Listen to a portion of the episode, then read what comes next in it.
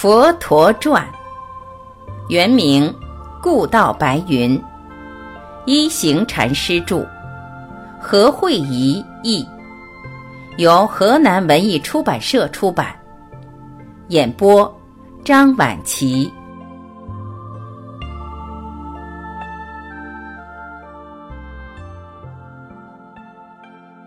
当年佛陀出生时。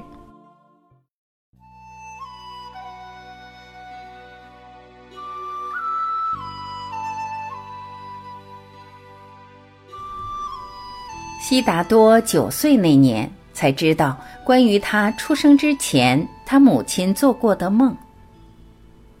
梦中，一只六牙大白象，在一片美妙的赞歌声中从天而降。当这只雪白的大象向他走近时，他把鼻子里卷着的一朵粉红色莲花放进王后的体内。跟着那大白象自己也全部费力的进去了，而王后顿时感到一阵轻快和愉悦。这种感觉告诉她，一切忧悲苦恼将不再属于她。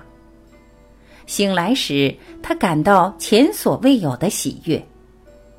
起床后，梦中的天乐仍在她的耳边回响。她告诉丈夫这个梦时，国王也啧啧称奇。那天早上，她召集城内所有的有道之士入宫替他解梦。听完梦的内容，他们回应道：“陛下，国王将会生一个儿子，日后必成为伟大领袖，注定会是一个统治天下的贤能君主。”或是一个能向天地众生显示真理之道的伟大导师。陛下，世间对这样的一个伟人实在期待已久了。净饭王喜上眉梢，与王后磋商后，他下令把宫内储存的粮食分派给全国上下的老弱病残。这样一来，全体释迦国的民众都分享着关于国王与王后的未来太子的喜讯。悉达多的母亲名叫摩诃摩耶，除了贤良淑德之外，她的爱心更是普及所有众生，包括人、动物和植物。当时的习俗是女性要回娘家生产婴儿的。因摩诃摩耶的家乡在居利，他便启程前往居利的成都罗摩村。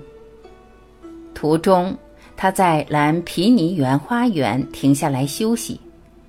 这里的园林长着茂密的花丛，四处鸟语花香，孔雀神气地在晨光里展示它尾巴的风采。当王后正为一棵花儿盛开的婆罗树着迷，而朝她走近时，她突然觉得脚步有点不稳，便立即伸手去抓住婆罗树上的树枝以作支持。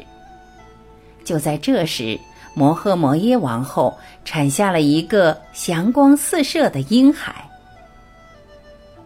用清水把小太子沐浴后。王后的侍从便把它包裹在一块黄色的丝绸里，因为再没有必要继续前往罗摩村。王后和刚出生的太子便乘着四驱拖车回皇宫去了。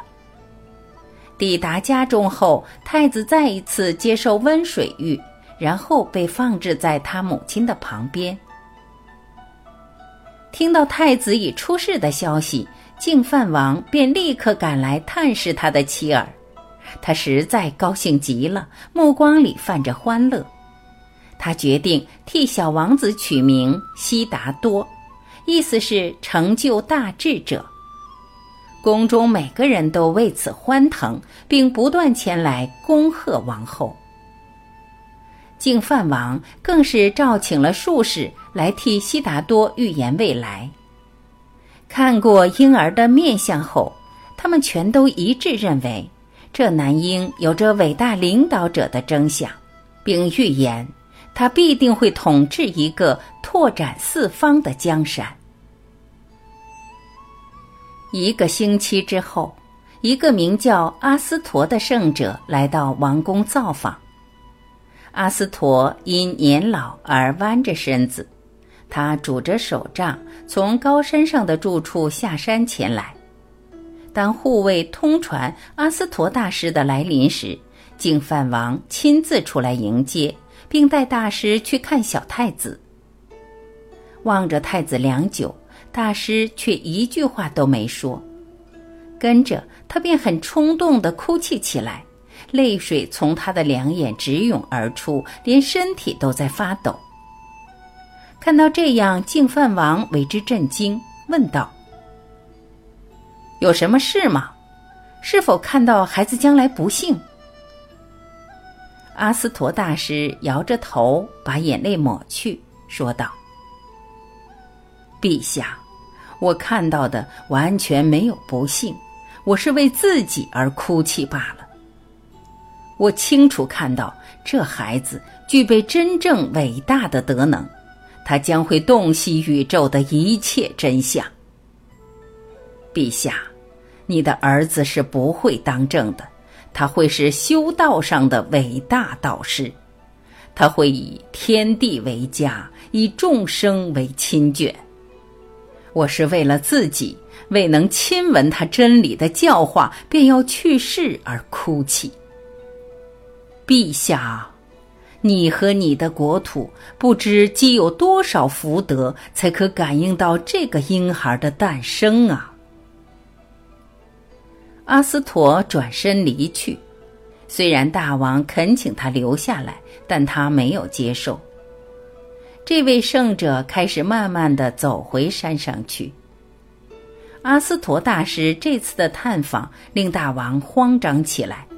他不想儿子成为修道者，他希望他可以继承王位，把国家的版图拓展。大王这样想。阿斯陀只是千百个圣者中的一个，也许他的预言是错的吧。其他有道之士都预言悉达多会成为伟大君主，这个说法应该是准确的。想到这一点，大王才稍觉安慰。在悉达多诞生时，获至无上快位的摩诃摩耶王后，分娩后八天便离开人间，举国哀悼。净饭王召请他的妹妹摩诃波都波提为新的王后，即乔达弥王后。答应了大王后，乔达弥王后悉心照料悉达多，待他犹如己出。当悉达多年长一些的时候，问及他的生母时，他才明白，摩诃波都波提是如何的敬爱他的姐姐。他更明白，除了摩诃波都波提之外，很难会找到另一个爱他如自己儿子一样的人了。在摩诃波都波提的照料下，悉达多长得健康强壮。一天。当摩诃波都波提从旁看着悉达多在花园中嬉戏时，他留意到悉达多太子已渐渐长大，应该开始戴金饰宝石来助长威仪了。于是他叫随从取来珍宝饰物给悉达多试戴。奇怪的是，悉达多戴上饰物后，完全没有增添他的英俊仪容。既然悉达多表示带了饰物感到不便，摩诃波多波提也就只好把这些宝饰再收藏起来。到上学年龄，悉达多要和其他的释迦族王子一起学习文学、写作、音乐和体育。他的同学中包括他的堂弟提婆达多和金比来，及一个宫内大臣之子迦罗丹赖。天生聪颖过人的悉达多，很快便通晓各项科目。他的老师皮湿波友虽然觉得年少的提婆达多也非常敏锐，但做老师多年以来，他从未见过一个比悉达多更为出众的学生。九岁那年，悉达多和一班同学都被批准参加一年一度的春耕仪式。这天，摩诃波多波提亲自替悉达多细致的打扮，净饭王也穿起最隆重的宫服主持典礼。德高望重的道长和婆罗门身穿五彩缤纷的长袍和头饰，到处游行。大典就在离王宫不远的一块良田里举行。旗帜和横额在每条路旁的每个闸口都飘扬着，附近街道上的祭台摆满了林林总总的食物和祭品，乐师和献艺者在人丛中穿插着表演，以增添热闹和欢乐的气氛。当大王和朝廷高官肃立着准备仪式的揭幕时，道长们都在高声唱诵。提婆达多和迦罗丹赖分别在悉达多两旁，一起站在近后排的地方。他们都很兴奋，因为典礼完毕后，每个人都可以在草原上野餐。悉达多平时很少旅行，所以他分外高兴。可惜道长们的唱诵拖延得太长了，令这几个男孩实在难耐。他们终于忍受不住，离场别去。迦罗丹赖拖着悉达多的衣袖，一起朝着歌舞的方向走。烈日高照，表演者的衣衫都被汗水湿透了，汗珠在跳舞女郎的额上闪耀着。在表演场地上跑了一会儿，悉达多自己也感到炎热。他离开朋友们，走往路旁那棵盐福树下乘凉，在阴凉的树叶下。悉达多感到清新怡神。就在这时，摩诃波多波提出现了。看见儿子，他说道：“我刚才四处找你，你跑到哪儿去了？现在应该回去看典礼的结束仪式了。这样做，你的父亲才会高兴啊。”母亲，仪式太长了，为什么道长们要唱诵这么久呢？儿子，他们是在念诵《吠陀》，这些经典的意思深奥，是造物主亲自传给婆罗门，在世世代代的传下来的。你很快就会读这些经典了。为什么不是父亲，而是婆罗门负责念诵呢？只有那些生于婆罗门阶级的人，才准许念诵这些经典。孩子就是最有权力的国王，也得依赖婆罗门来主持所有的教义。悉达多再重复想一遍摩诃波多波提的话，等了片刻，他才合起掌来，来向摩诃波多波提请求说：“母亲，请你求父亲让我留在这里吧。我现在坐在这盐福树下，觉得非常开心。”温柔良善的摩诃波多波提终被儿子说服，微笑点头。他轻抚孩子的头发一会儿，然后沿着小径回去了。婆罗门终于诵经完毕，净饭王行到田里，与两个穿军装的官员开始经济第一次的耕作。而到处都回响着围观人群的欢呼声，其他的农夫也跟着大王开始犁田。听到民众的欢呼声，悉达多跑到田边，他望着一头水牛，竭力地拉着一个很重的篱笆，而后面跟着的是一个身躯粗壮、皮肤晒得黝黑的农夫。这农夫左手挽着篱笆。右手则舞弄着长鞭，赶着水牛前进。强烈的阳光令农夫的汗直冒出来，肥沃的泥土被耕成两行整齐的浅坑。泥土被翻起时，悉达多留意到一些虫和小生物也同时被篱笆割到。当小虫在土里蜷曲蠕动着的时候，鸟儿立刻就从空中飞下来。用尖尖的嘴巴把它衔走，跟着，悉达多又见到一只巨鸟滑翔而下，迅速地把小鸟抓在它的利爪里。全神贯注地观察着这一切。悉达多在骄阳下晒得全身的衣服都被汗水湿透了，他急忙跑回盐福树下。他刚才所看到的都是他从来没有见闻过的。他盘腿坐在树下。闭上眼睛，细细的回想着一切事物。他坐在那儿很久都没有起来，姿态平稳挺直，完全忘却了周围歌舞或野餐的人。他继续坐着，全面投入了田中生态的影像中。隔了一段时间，当大王和王后经过这里时，他们发现。悉达多仍很专注地坐着。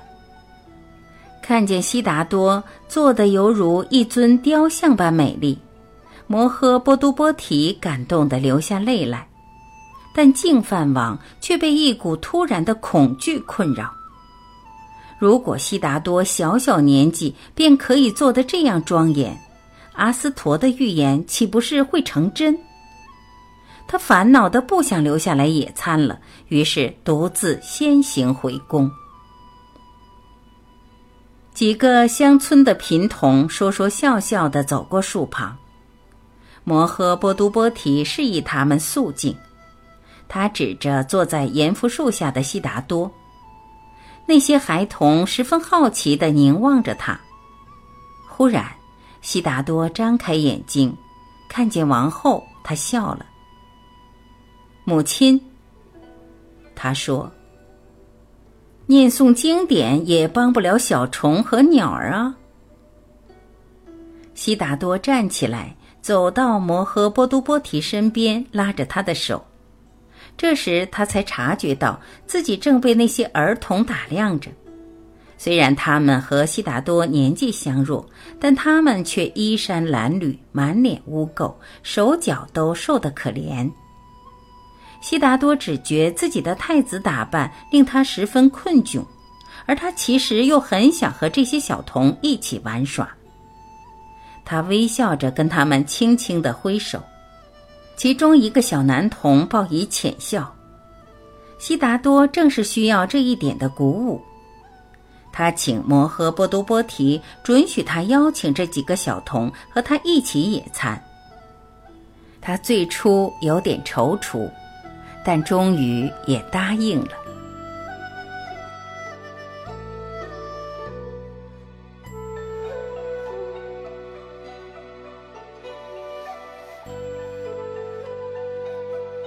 今天就播讲到这里，感谢您的收听，我是晚琪，再会。